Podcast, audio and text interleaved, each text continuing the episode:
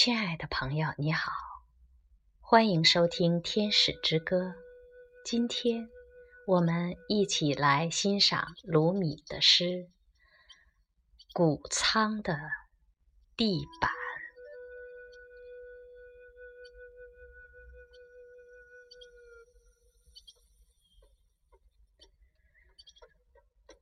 一个苏菲在世界各地流浪。一夜，他到达一个苏菲教团做客，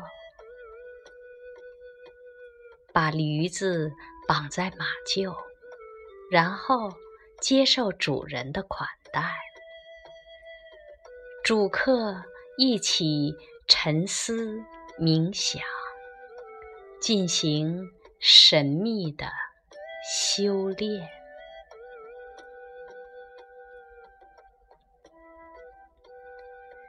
对一群苏菲来说，一个访客所能带来的教义，要比一本书多得多。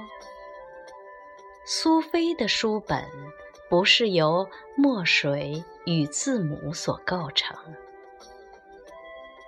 学者热爱的是文字，苏菲热爱的却是足迹。他追随足迹，搜捕猎物。起初，他只能靠足迹辨物；久而久之，他学会靠气味辨物。靠气味辨物，要比靠足迹辨物精准百倍。向神圣者敞开的人，对苏菲来说犹如一扇门。别人眼中无用的石头，对苏菲来说可能是一颗珍珠。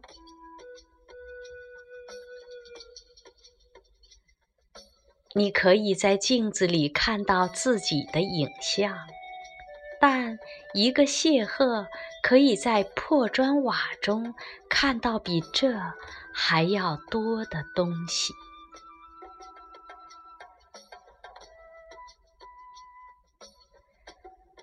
苏菲导师是一些精神先于世界而生的人，在进入现在的肉体以前，他们就已活过好几辈子。在种子播下以前，他们已经丰收；在有大海以前，他们已经采得珍珠；在天使反对上主创世的时候，这些谢赫已经站在他们中间，鼓掌喝彩。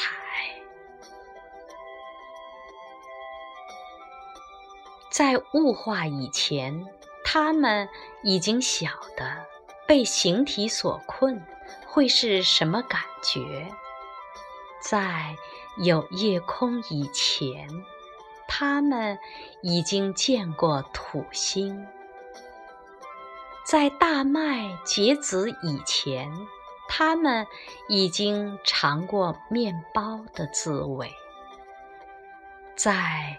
没有心灵以前，他们就已懂得思考。我们总是把心思摆在过去或未来，但谢赫却不受过去或未来的羁绊。在矿坑还没开挖以前。他们就已经知道里面藏有金属，在未到达葡萄园以前，他们就已经知道有什么兴奋的事等在前头。才七月，他们就感受到十二月的气候，在太阳没有升起以前，他们就已经找到阴影。在自我消解状态，当万物都已消融，他们却能辨认出万物。蓝天啜饮他们旋转的酒杯，太阳穿戴他们慷慨的黄金。当两个这样的人相遇，他们就不再是两个人，他们是一，也是一。海浪和他们最相像，因为海浪是一，也是多。朋友。